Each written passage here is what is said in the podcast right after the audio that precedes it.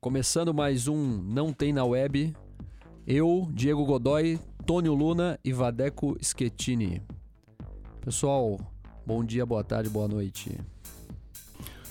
A gente tá começando mais um, mas é o primeiro, né? É o primeiro, na verdade, esse é o número um depois do piloto, né? Ah, depois do piloto. Entendi. A gente tá na, na, na classe É, no- atrás do piloto. Entendi. Exatamente. Bom, rola aí, um, rola um sorteio agora ainda. Como é que é o Isso, negócio? é a dinâmica para todo mundo saber no começo do podcast. No último a gente fez isso e acabou não gravando. É, cada um de nós escreve um tema, coloca num papelzinho milimetricamente dobrado e esse papelzinho é sorteado para a gente discutir em cima desse tema. E agora vamos sorteá-lo ao vivo e eu tô torcendo aqui para ser o meu sorteado, porque no último foi o meu, né? Vamos ver se. Não é o teu. Ah, não é Não. quê? O teu deve ter caído no chão. Não. o do Vadeco caiu no chão. Putz, é o meu de novo! Eita, que é o páreo, mas é. Religião, não. Dívida financeira. Ai, Ai, vai dar Delicado. trabalho, vai dar trabalho. Vamos lá, mais um. Pra começar, alguém pode me emprestar 10 pra eu pegar um, um táxi na volta? dezão? Certeza. Acho que eu não tenho. Puta, eu tenho que ir a pé hoje de volta pra casa. Feliz Natal, hein? Feliz Natal. Aí, o Natal é a época de dívida financeira. Dívida financeira, exatamente. Vou pegar a definição do Aurélio aqui. Uhum. Opa. Aliás, eu tava nos. Eu fui no, shop, no shopping essa semana, no novo shopping ali do. do Jockey, que é gigante, né? Cheio, cheio, cheio. E fui perguntando para as pessoas como é que tava o, como é que as pessoas. Porque tá todo mundo falando de crise, que tá sem dinheiro, mas o pessoal tá gastando muita grana no, no Natal, né? Você via bastante gente cheia de sacola, pelo menos no dia que eu tava lá, tava bem. O consumo tava. E pelo que. Pelo andar da carruagem, acho que isso aí significa dívidas financeiras, ou não? Sim, sim. Sim, a dívida.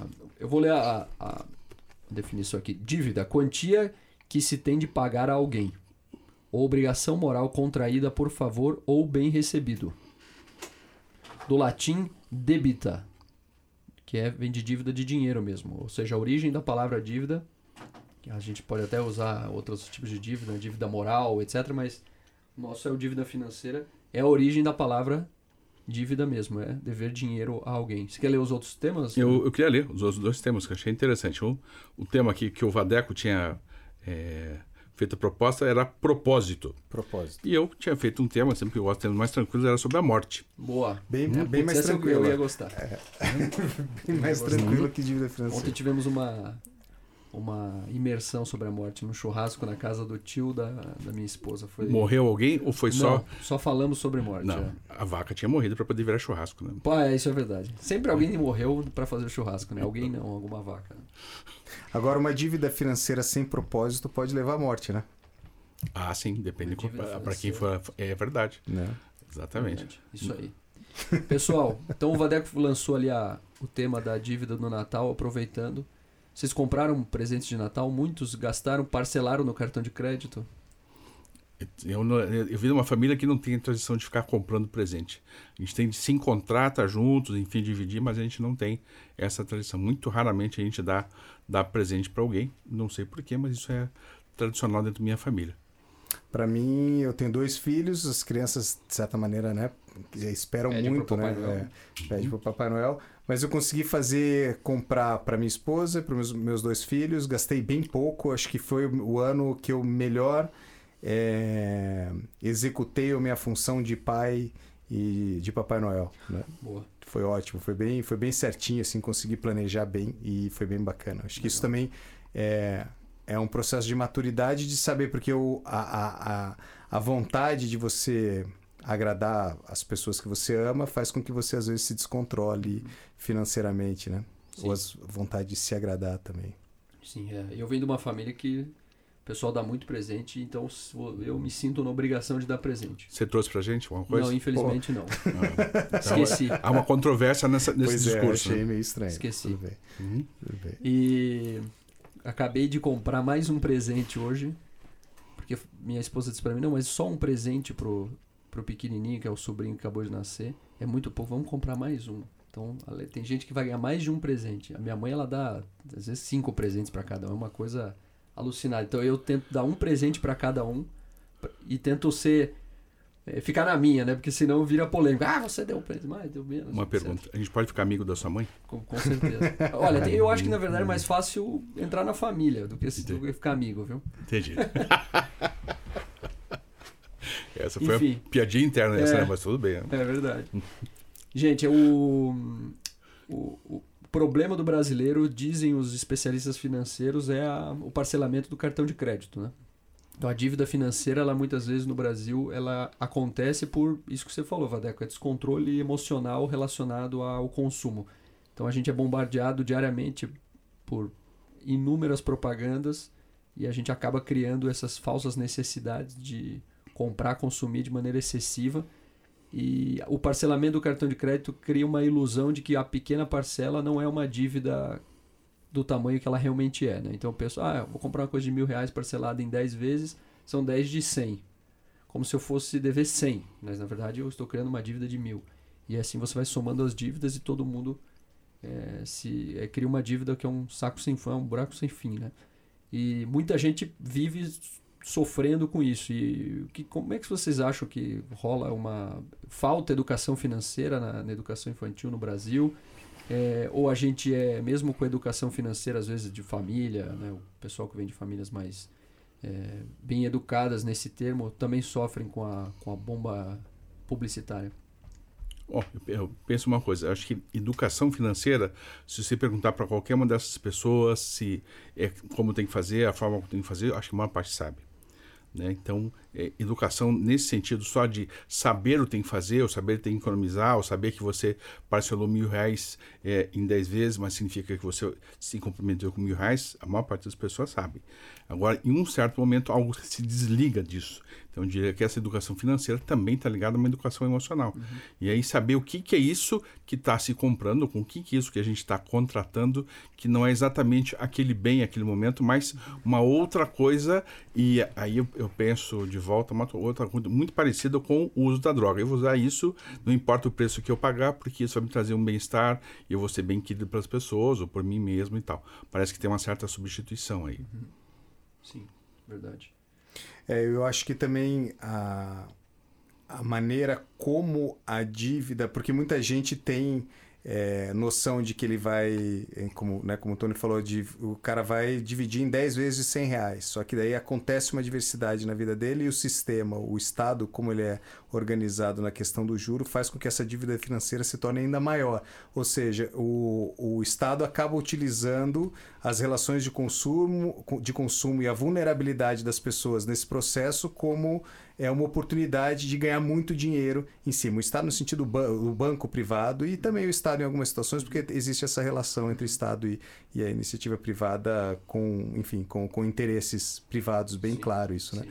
E eu acho que é, a, a, a gente não precisa só de uma educação financeira, mas uma educação de como funciona o sistema e o quanto vulnerável a gente pode ser se a gente estiver conectado é, com essa necessidade, essa ambição pelo consumo, né? Como, eu- enfim, eu acho que, que, que é um pouco isso também. Uhum. Porque só o conhecimento, é como acho que o Tony falou, né? O conhecimento todo mundo tem, né? As pessoas entendem, é fácil É, isso, acho que né? precisa ter uma certa maturidade, né? Acho que uma ide- ide- ideia de maturidade, que significa o rigor, né? Maturidade é a capacidade de realmente poder decidir. Isso realmente vale a pena esse investimento?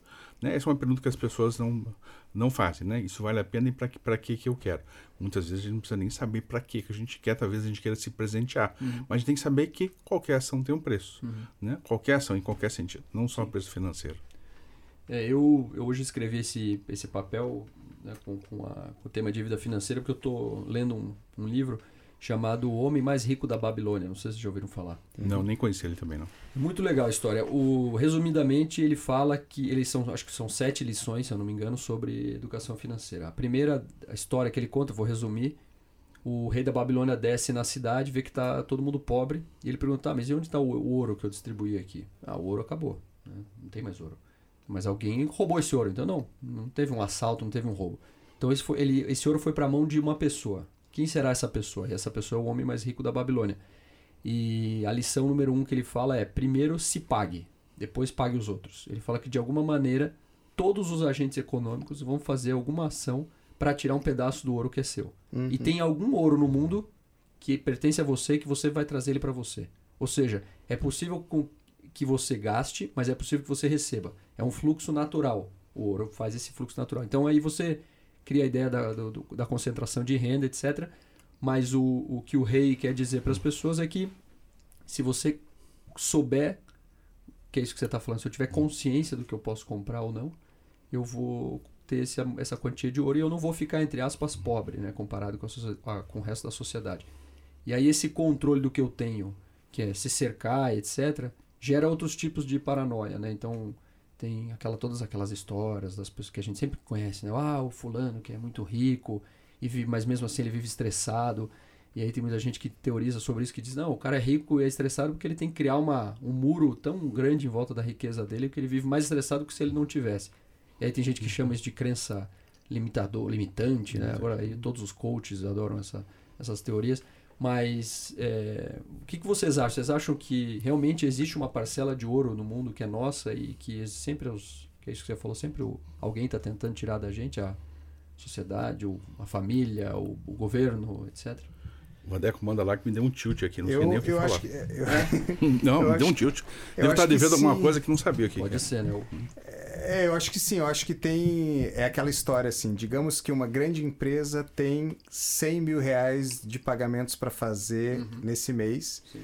E, ou melhor, 120 mil reais e dentro da organização financeira dela ela pode pagar 100. Então, ela, só que ela tem que pagar 120 mil reais de, de fornecedores. Ela Sim. vai tirar de alguém. De alguém. Né? Esse alguém, alguém pode ser você. Sem. Alguém vai ficar sem esse mês e isso vai vir para o próximo mês. Né? É.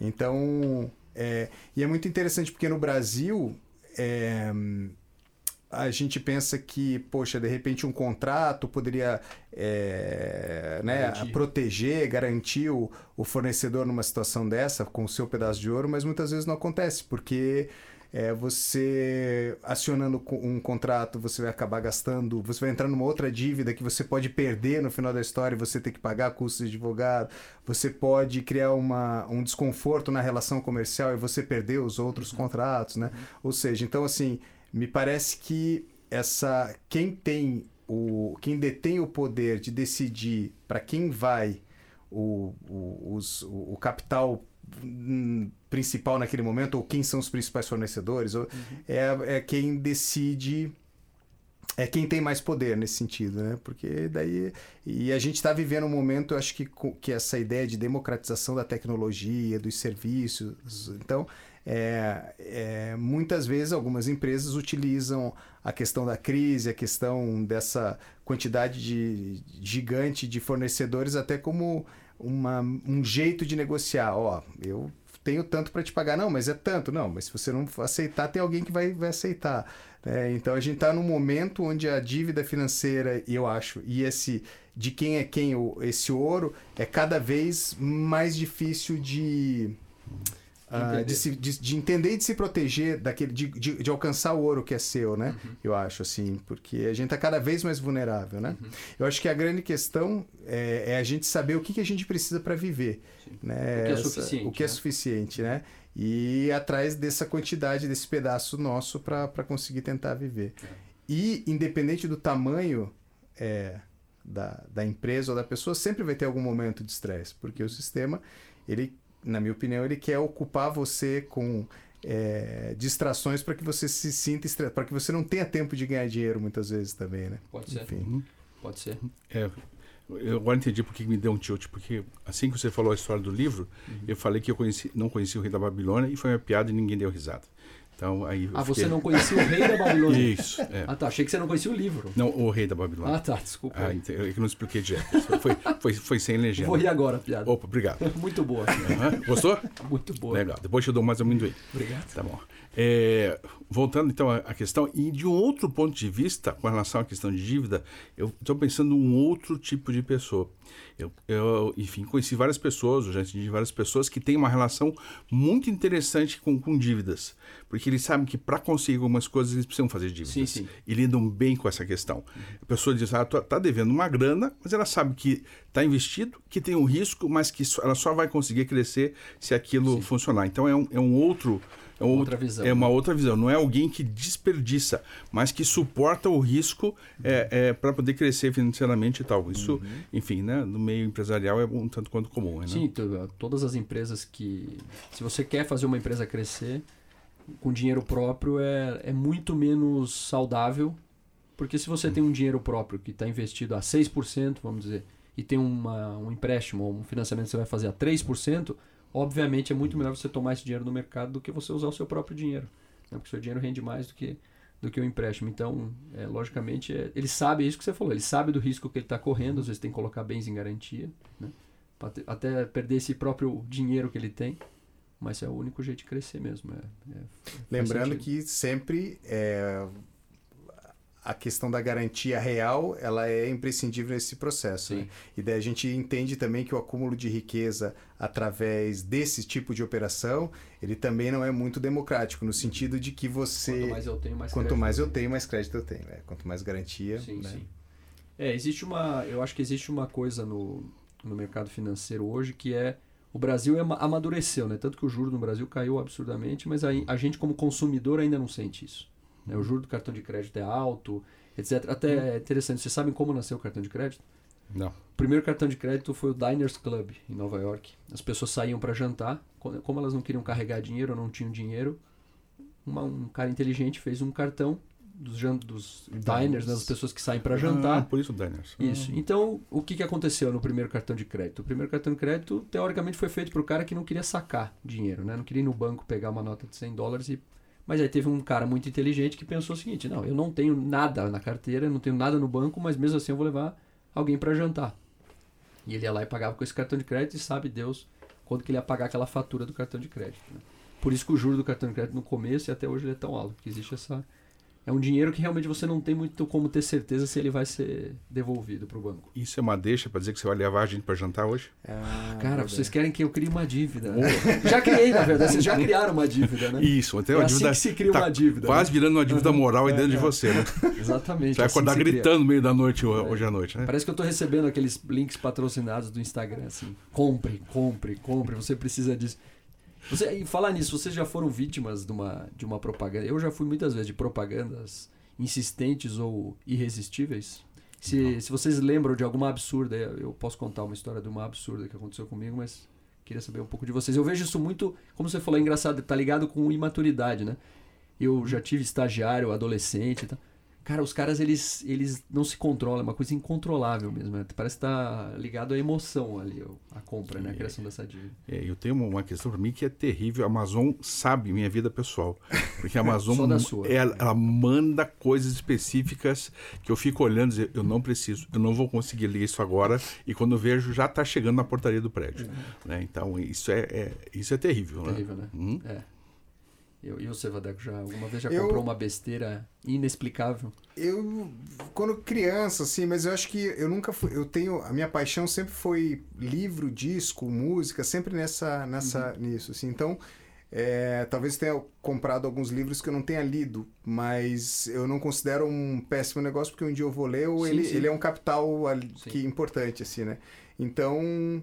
É, mas eu sou uma pessoa que, é, por exemplo, entendo que durante muito tempo, se eu passasse na frente de uma livraria, eu precisava entrar e comprar algum livro. Hoje eu entro, folheio, olho e beleza, e consigo sair com orgulho de não ter comprado. Então, assim, eu acho que isso, como lidar com essa com essa sensação de você resistir é muito legal, que é uma coisa que vem acontecendo nos últimos dois, três anos para mim devagar, mas cada dia ela se, se comprova de uma maneira mais bacana, mais madura. E nesse Natal foi bem evidente isso, isso sabe? Pô, bacana, eu consegui entrar no shopping, não gastei e, e, e saí, me sentindo feliz por não ter entrado na onda do, do comprar, né?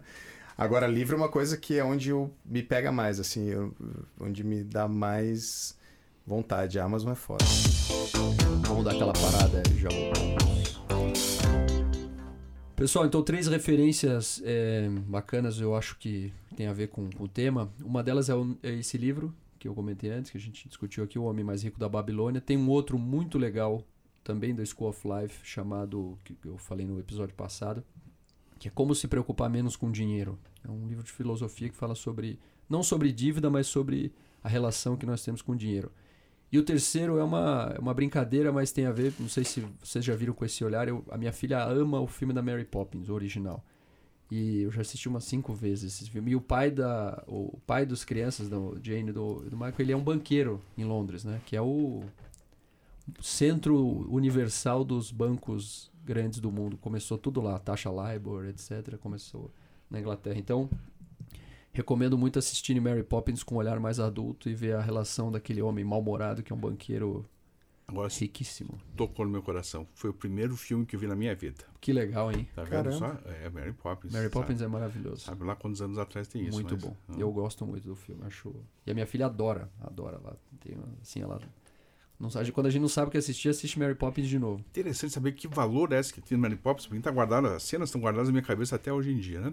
É, que valor é isso que tem num filme com esse que faz com que eu lembre, enfim, 50 anos depois.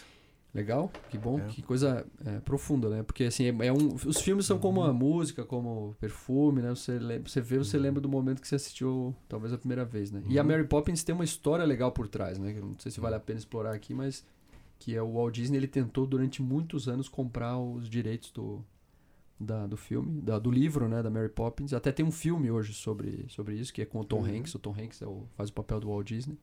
Esqueci o nome do, acho que é não lembro agora o nome do filme. Acho que é Mr. Banks o nome do filme. E ele conta toda a história da, da menina que escreveu o livro, que no filme seria a, a, a Jane, né? Que é a, a, menina que é cuidada pelo, pela Mary Poppins e é filha do Mr. Banks.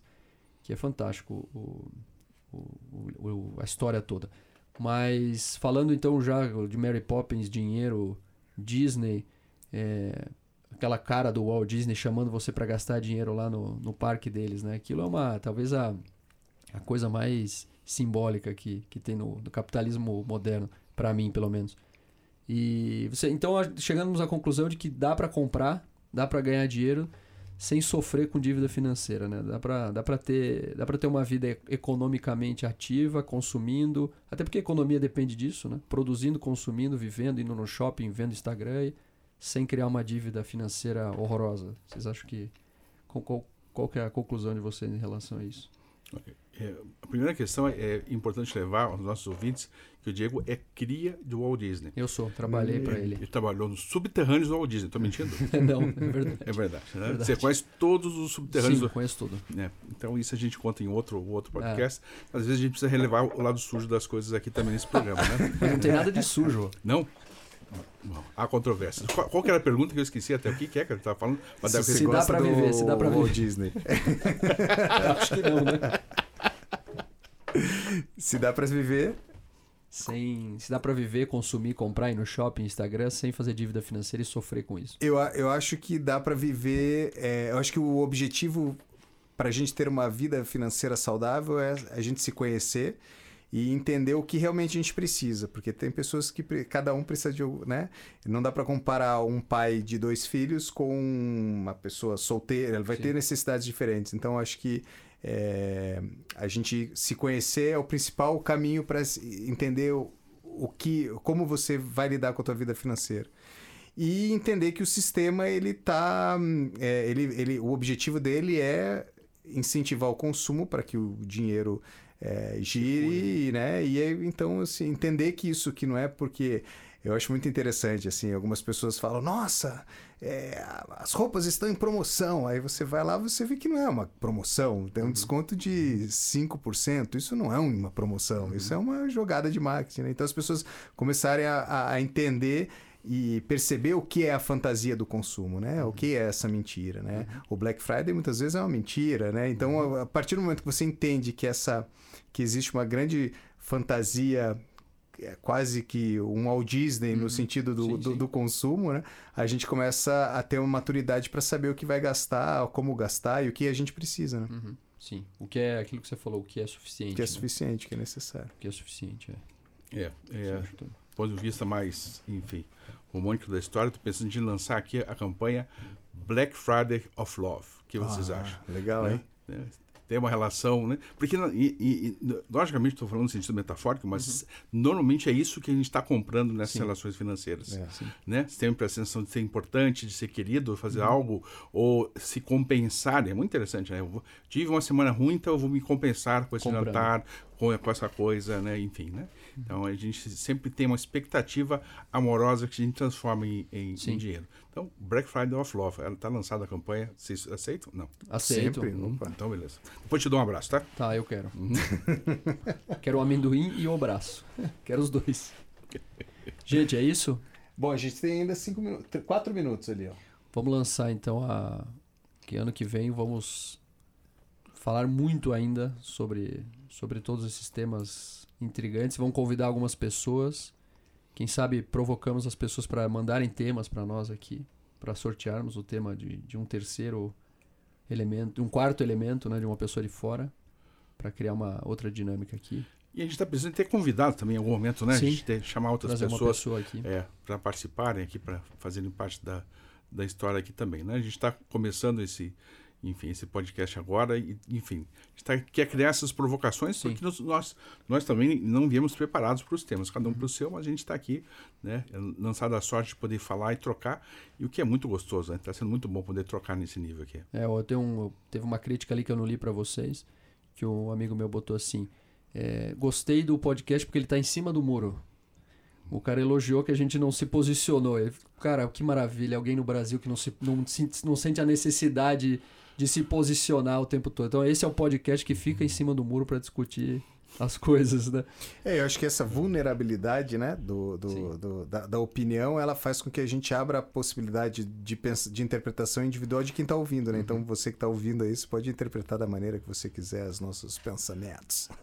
Como nós também, né? Então, Como nós não, também. não tem na web, porque não tem nem pra gente. A Não gente está tem. construindo aqui agora, nesse, nesse momento também. Maravilha. Então, emitir uma opinião fechada sobre alguma coisa agora seria um sacrilégio, praticamente. Uma chatice, na verdade. Menos a ideia que você vai levar a gente para jantar depois do programa. Tá Com bom. certeza, né? Aliás, está Mas quase eu, na hora. mas eu também quero o abraço e o, e o amendoim. tá? Amendoim. Tá. Até, até lá no jantar. Vamos depois. Valeu, galera. Um beijo, um abraço. Tchau. Tchau. Tchau. Adiós. Adeus.